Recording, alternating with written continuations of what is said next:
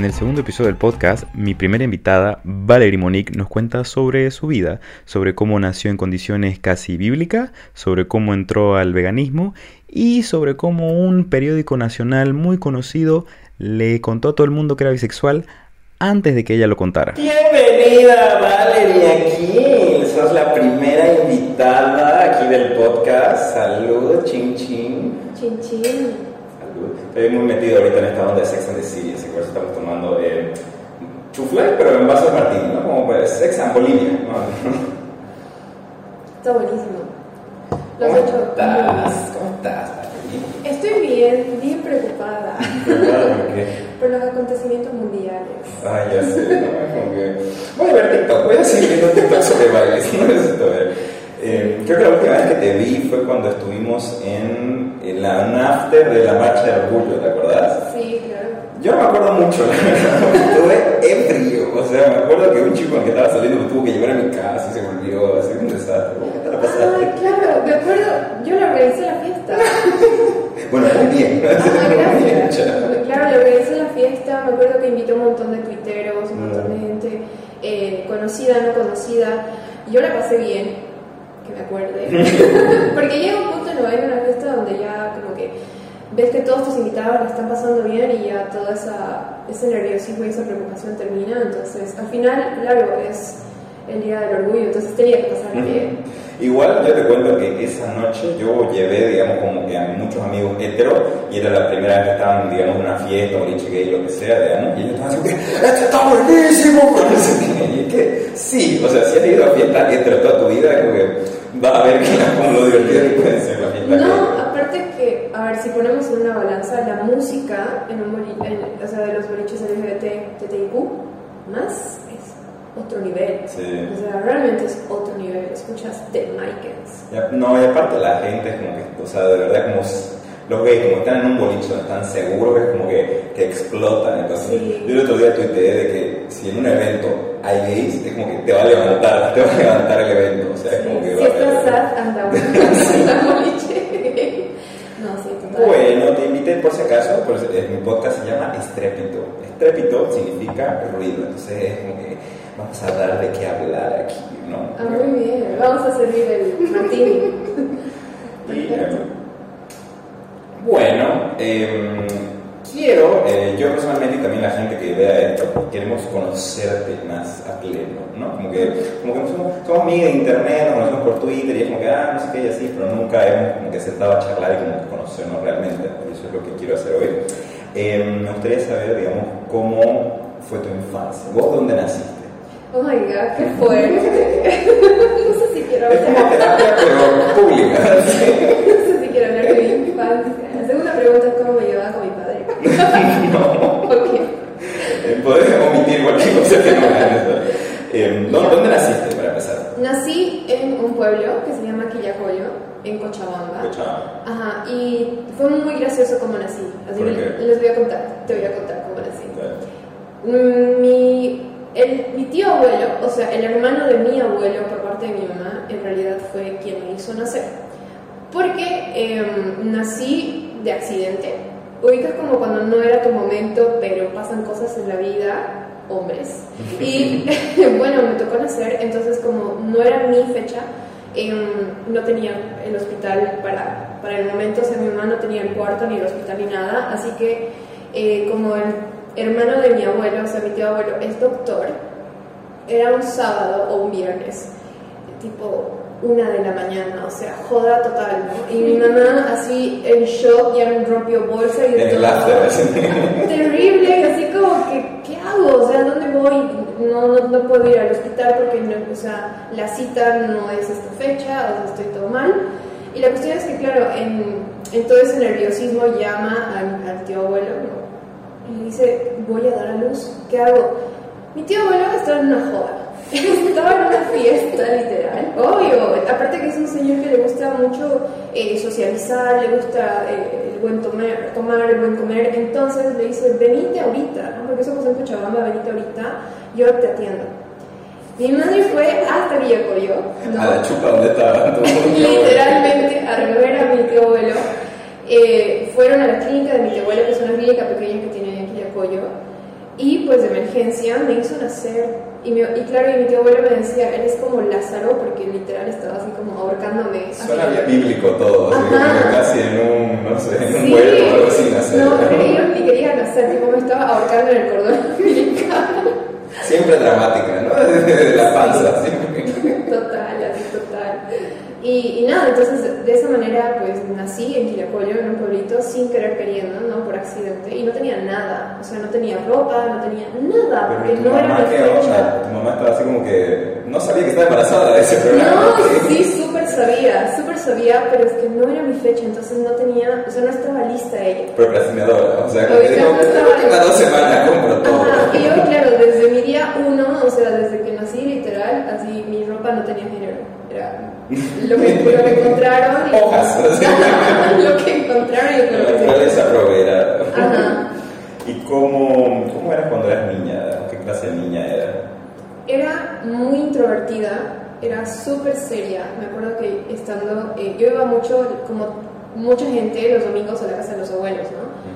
Y un día se me acerca mi abuelo, tendría yo unos 8 o 9 años, y se sienta a mi lado y me dice, Valerie, y yo, señor, ¿qué? ¿Te dicen Eh, Bagri? ¿Valerie? Ah, yo escuché. Yo sé. Ah, bueno. Y le digo, ¿qué? Y me dice, "Am, eres una niña muy rara. O sea, mi abuelo diciéndome, eres una niña muy rara. Y yo así, ¿por qué? ¿No? O sea, ¿qué, qué tengo de rara? Y me miró y me dijo, nunca sonríes. Y ahí me di cuenta de que literal era Daria Morgenthau. o sea, ajá, nunca sonreía y es que no sentía la necesidad de reír si no me parecía gracioso. O sea, no era como que el típico infante que de se cae pasa, alguien o, claro, ve un globo y empiezas a reír. No era ese tipo de, de niña, entonces era como que muy introvertida, muy tímida, nada que ver con, con ahora. ¿Pero qué te gustaba? O sea, ¿te gustaba ver tele? ¿Te gustaba jugar con la tierra? No sé, ¿qué te gustaba? Me encantaba pintar, siempre me gustó, como hacer manu- manualidades, ¿no? Porque mi- en mi casa mi mamá siempre nos daba así como macarrones, capicola, crayones y con eso hagan lo que quieran. Entonces me encantaba eh, crear con las manitos. A mí, eh, a mí siempre, o sea, a mí me gustaba tipo dibujar en un papel digamos, los, los muñecos que veía tipo en la tele, X-Men, Spider-Man, esas cosas, digamos. Ya. Y de ahí los recortaba y jugaba con eso. Porque no tenía la paciencia de tipo de esperar a que mis padres me compraran un muñeco, lo que sea, o saber dónde lo, lo vendían, digamos. Entonces cuando mi padre dijo que fue un niño bien barato, o sea, como que era bien barato de entretener. Como que yo estaba feliz jugando con mi papelito. ¿verdad? Ay, está bien. Éramos, éramos parecidos, así jugaba con mi mano, o sea, hacía como que era un tipo un dinosaurio mi mano, entonces jugaba conmigo misma. ¿Qué te iba a decir? ¿Y eh, tenías, o sea, tenés hermanos? ¿Cómo te llevas con ellos? Tengo eh, dos hermanos y un hermanastro. Me llevo bien con los tres. ¿Sos la mayor o la menor? Soy la mayor y soy la única mujer. Ya. Así que ¿Qué pero tenemos, tenemos una bonita relación, muy independiente en mi relación. Eh, y a ver, yo tengo 32, mis otros hermanos tienen 30, 18 y 22, creo. Ya. No soy buena con las edades. Pero no importa, nadie lo final. ¿Y qué tal? ¿Se llevan bien? ¿Jugaban? No sé. ¿Qué tal ser la única mujer? Mira, de niña me crié con eh, mi hermano por parte de madre y padre y con él sí jugábamos mucho de niños, ¿no? Y a mí me encantaba jugar con sus autos, más que con mis muñecas, y a él le gustaba jugar con mis muñecas, eh, más que con sus autos. A mí me encantaba jugar a que tenía un no te garaje. cambiaba y listo, porque tenía que ser el Ajá, es que teníamos como un pequeño cuarto de juegos, como de, de los dos, donde compartíamos todo, y literal amaba tener un garaje. Ajá, o sea, cualquier cosa, ¿no? Mi juego, pero, o sea, yo no jugaba tipo a la mamá, nunca tuve ese tipo de aproximación con las muñecas, ¿no? Ese tipo de... ¿Y qué, y qué, y a qué jugaba, digamos, a la, a la maestra? Una figura no maternal. No, me gustaba jugar a la verdulera. Me encantaba jugar a la O sea, verdulera. les, les vendías verdura a tus muñecas. ¿Eso hacía o cómo jugaba? No, le vendía verduras a mi abuela, a Ah, mi tío, ya, ya. o sea, a toda mi familia me encantaba arrancar hojas de todo lado y, ajá, porque siempre me ha gustado ir a los mercados. Que te juro, tienen... ¿Qué, qué es lo que te gusta?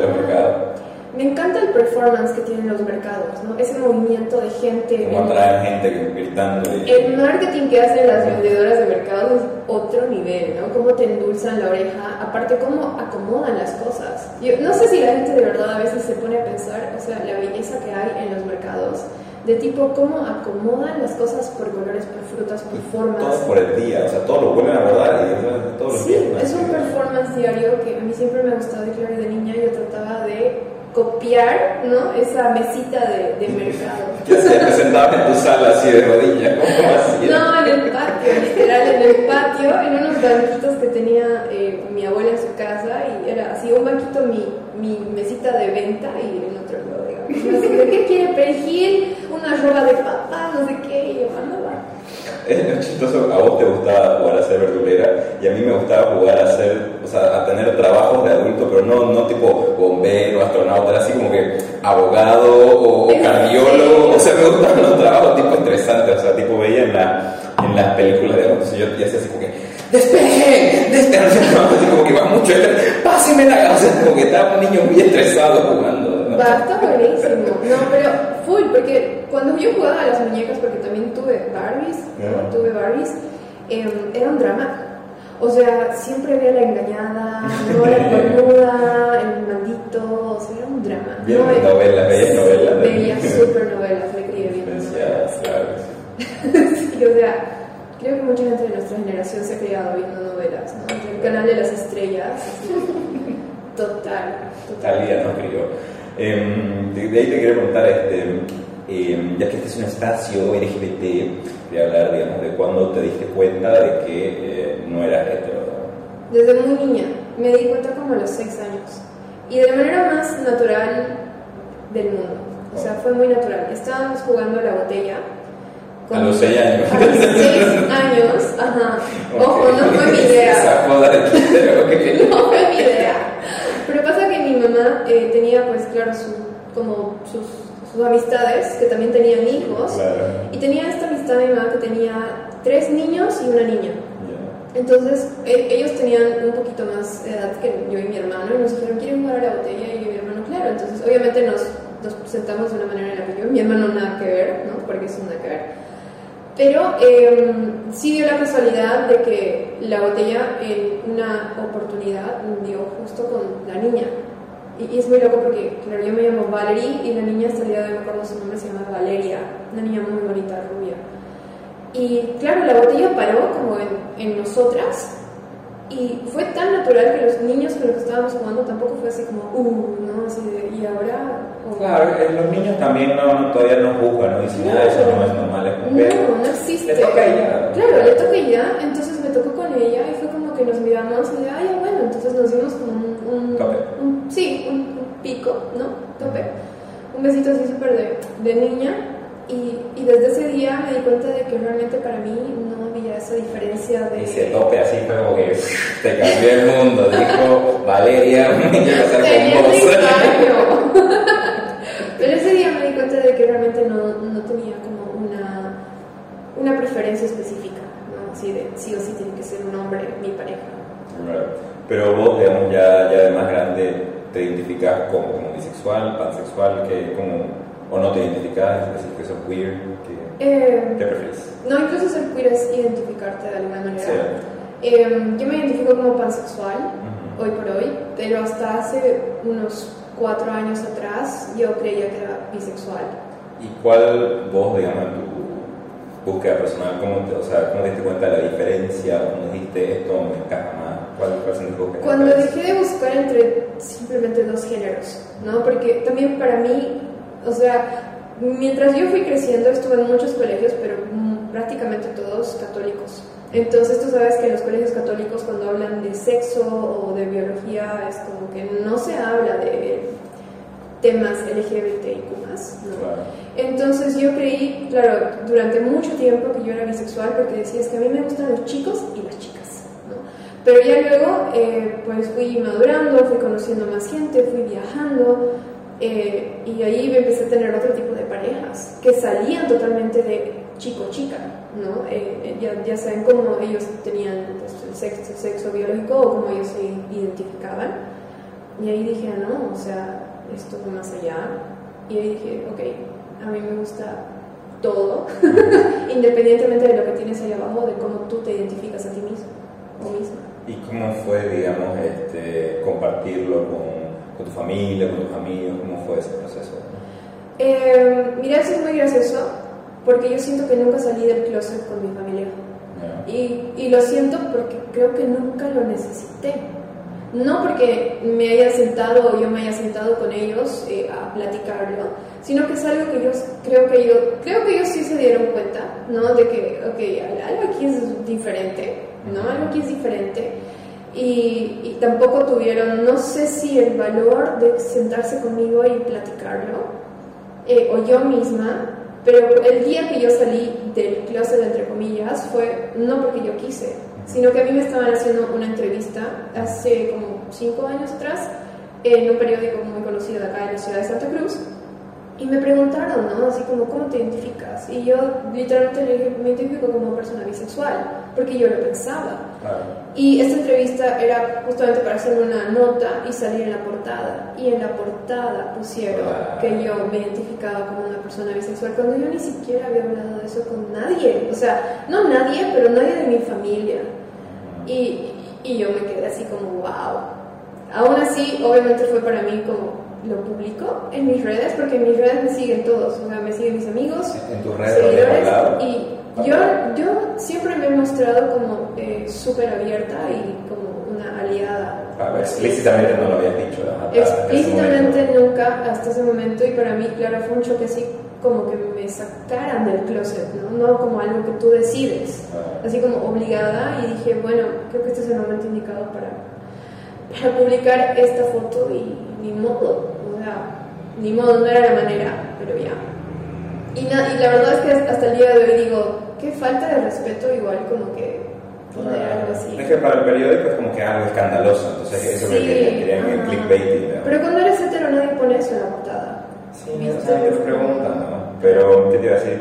Y, y te damos, o sea, tu mamá de vio la portada y te dijo, o nu- nunca lo hablaron, o sea, como que lo vio y ya. Mi mamá ya no estaba viva para entonces, Ah, ya. así que yo creo que le di un patatús en el cielo. Así en el cielo. Quedé. Mi mamá quedó, pero la- al final es tu mamá, ¿no? O sea, tus padres saben. Al final te han criado, te han visto manejarte, socializar, actuar, hablar, saben. Y no sé, o sea, yo, digamos, yo lo hablé con mis padres y para mí era súper obvio porque nunca tuve novia, tampoco que, o sea, no soy súper femenino, pero tampoco soy masculino, o sea, es como que. Y mis padres así como que shock total, y yo así, ya pues, no tan- shock. O sea, me compro todas, ¿no? O sea, Claro, porque yo tengo eh, que no voy a dar obviamente el nombre, pero el día que él decidió hablar de eso con su mamá, ¿no? Le dijo, mamá, soy gay. Su mamá le dijo, o sea, da. y el, agua moja. Claro, y él estaba así como súper nervioso, ¿no? De, de decirlo y qué sé yo, y su mamá así como que se nota, o sea, lo dice en tu frente. Y eh, vos sos, eh, siento que sos de los pocos eh, miembros de la comunidad todavía acá en la ciudad y en el país que son así explícitamente fuera del closet y todo eso. ¿Vos cómo lo llevas eso? O sea, ¿vos sentís que una presión? No sé, ¿cómo, cómo lo llevas? Ah, una presión no. Sí soy consciente de que soy ser o sea, soy humana, entonces puede haber momentos en los que me pueda equivocar, pero sí soy muy cuidadosa con lo que digo, con lo que comunico. Y sí, personalmente a mí me encanta ser así de abiertamente pública en este tema, porque a mí me hubiera gustado tener yo estaba de adolescente y no había esa imagen, ¿no? O sea, no, había, no teníamos redes sociales con influencers que te, por lo menos yo tengo 32. Cuando yo tenía 12, 13 no tenía eso, o sea, mis influencers que salían en la revista Tú, ni idea. Entonces, como que yo me siento súper feliz de, de hacer lo que hago. Es eh, para mí muy importante la representación porque a mí personalmente me hubiera hecho mi, mi camino mucho más sencillo porque cuando yo era chico la única eh, representaciones de la comunidad eran eh, los trabajadores sexuales, que son los transexuales que, que trabajaban. ¿no? Entonces como que ver esa precariedad, entonces eso como que me asustaba de niño. O sea, para mí eso era la comunidad evité. Y de ahí, cuando tenía unos 12 por ahí, eh, vi el programa de Ellen DeGeneres. Ya. Que ahora está medio cancelado, ¿no? Pero pero bueno, era en otros tiempos. Y, eh, y esa fue tipo la primera vez de ver una mujer que era abiertamente lesbiana, que era querida por un montón de señoras, que estaba en un programa, que era exitosa. Entonces ese fue mi, mi primer al stand-up y a, y a una figura positiva de, de la comunidad también, digamos, a- para todo. Entonces, la importancia de la representación. No, es súper importante y creo que es necesario que hayan más aún, Sí. ¿no? Hayan más. Algunas personas eh, todavía siento que no son muy conocidas porque sí tenemos representantes. en, por ejemplo, la población trans tienen representantes y, y tienen una voz y siempre están eh, en las marchas, muchas veces incluso abriendo las marchas, pero creo que a la gente todavía le falta entender de que no necesitas verte estéticamente aceptable como para que te tiren bola. ¿no? Creo que todavía hay, hay como un problema ahí. A veces yo siento igual que la gente heterosexual como que me escucha por cómo me veo. Y eso a mí me, me choca. ¿Te molesta? Sí, me molesta un montón. Me molesta un montón porque creo que hay muchísima gente que no sigue ese patrón hegemónico. Eh, de, la blanca o de la rubia o de la bonita o de la influencer de Instagram que tiene mucho que decir, mucho que dar. Eh, Otra cosa de la que quería hablar que es muy importante en tu vida es eh, todo, todo lo que es el veganismo. ¿Cómo, ¿Cómo entraste a todo eso? Es muy gracioso. Creo que todo en mi vida es muy gracioso, ¿no? Desde que hemos empezado el podcast. Yo no tenía la más mínima intención de entrar al veganismo. Yo era de las personas que me hacía la burla, que me reía, que era como que, ¿cómo no van a comer carne si es tan rico y qué sé yo? Y fue por, em, porque conocí a alguien, conocí a una persona, eh, un, un artista que admiro muchísimo, un alteño, de hecho, es un chico del alto, que es vegano, eh, y me invitó a salir cuando yo vivía en La Paz, hace años atrás. Me invitó a salir y me dijo, eh, yo soy vegano, así que te voy a llevar a un restaurante vegano. Entonces yo dije, ok, damn, como, mm, ok. Y en esa charla que tuvimos, eh, obviamente me preguntó, bueno, ¿y viste qué rico que es la comida? Y yo, sí, rico. Y ahí me dijo algo que, que, que a mí me, o sea, de verdad como que me quedó. Me dijo, así se siente comer sin culpa. Claro, y, o sea, yo había comido sin culpa toda mi vida. Soy cochabamina. Soy cochabamina, tipo, come sin culpa. Pero creo que la manera como él lo dijo, o tal vez también yo estaba más predispuesta, ¿no? En, en, una, en una etapa de madurez mucho más alta, que dije, wow, ok, o sea, no pasó nada más con esta persona luego. Pero gracias por el veganismo. Sí, la verdad es que sí, le digo gracias y ¿Hace cuántos años que sos vegano? ya, ya voy por el cuarto, ya voy a entrar al cuarto. Sí, ya es, ya es un buen, ya es un buen, y al principio obviamente pues costó, ¿no? Como eh, vos vas a ser mi primera invitada, eh, este episodio es patrocinado por Shanti Vegan, Wow. que eh, es una empresa local que es administrada por mujeres y que hace este tipo de delicias. Por ejemplo, acá eh, nos trajo, este es el brownie de coco con almendras Ya. y yo tengo acá el que es el blondie de zanahoria. Eh, todos los productos también son eh, sin conservantes y sin refinados, o sea que es todo así súper eh, orgánico y natural, digamos, y además de ser también hacen hamburguesas, todo tipo de cosas y eh, pueden seguirlos en Instagram que también este, comparten eh, tips y consejos, todas esas cosas para gente que quiere hacer la transición, no, no es solo que te quieran vender productos, sino también apoyan todo el estilo de vida que es el veganismo. Así que, a ver, Bueno, probemos. ¡Ay, qué rico! Se ve muy rico, de hecho, y muchas gracias por pensar en mí. Sí, es súper suave, es Oye, está muy bueno, se ve, se ve 100 puntos. Mm. Mm, Está buenísimo. Y ahora quería pasar a cómo fue que eh, empezaste, digamos, en tu carrera en los medios, por así decirlo. ¿Cómo Eso igual empezaste- gracioso. ¿Cómo empezaste tu vida pública? Um, mi vida pública la empecé siendo muy joven, como a los 15, 16 años, en Cochabamba. Eh, no tengo chocolate, ¿no? No. Ok. Pre, pre redes sociales, ¿no? Pre-redes sociales, eh, claro, cuando, cuando el, el top era el periódico, ¿no? Salir en notas, Porque creo que eres modelo, ¿no? Sí, fui modelo, fui modelo y fui chica premier, algo así como muy top en mis ¿Y épocas. y ¿no? cómo, te animaste a eso? ¿Cómo te atrae? ¿Qué, qué te atraía? Yo no quería, de- o sea, yo no quería, todo lo que es el mundo del modelaje para mí era como que No quería nacer, no quería modelar. no quería modelar, tampoco quería volverme vegana, pero ¿Cómo- aquí. ¿Cómo, cómo, quién te obligó ¿no? a modelar? Mm, Mi mamá.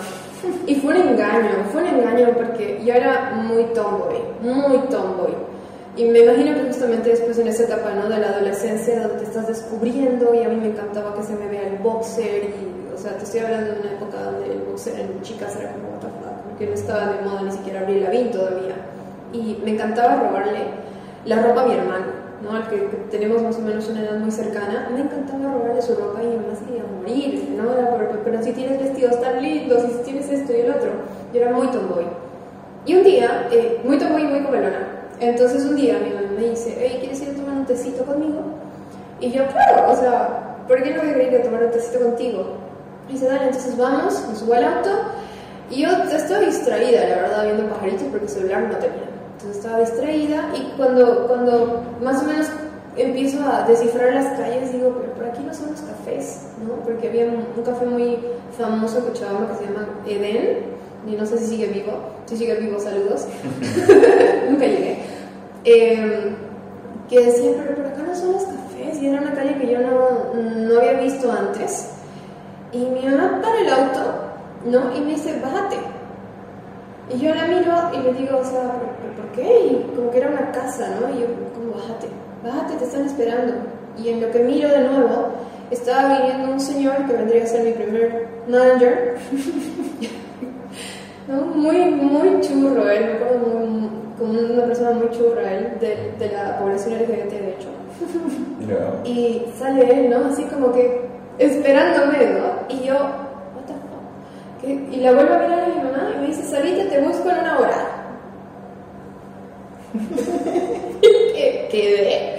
Me bajo, no, lo miro al, al señor, él me, mira, me dice, "Eh, tú eres Valerie, la hija de Jackie, bienvenida, eh, tenemos tacos adentro, no sé qué. ¿Cómo que tacos? O sea, yo usaba conversitos, digamos, no tenisitos. ¿cómo que tacos?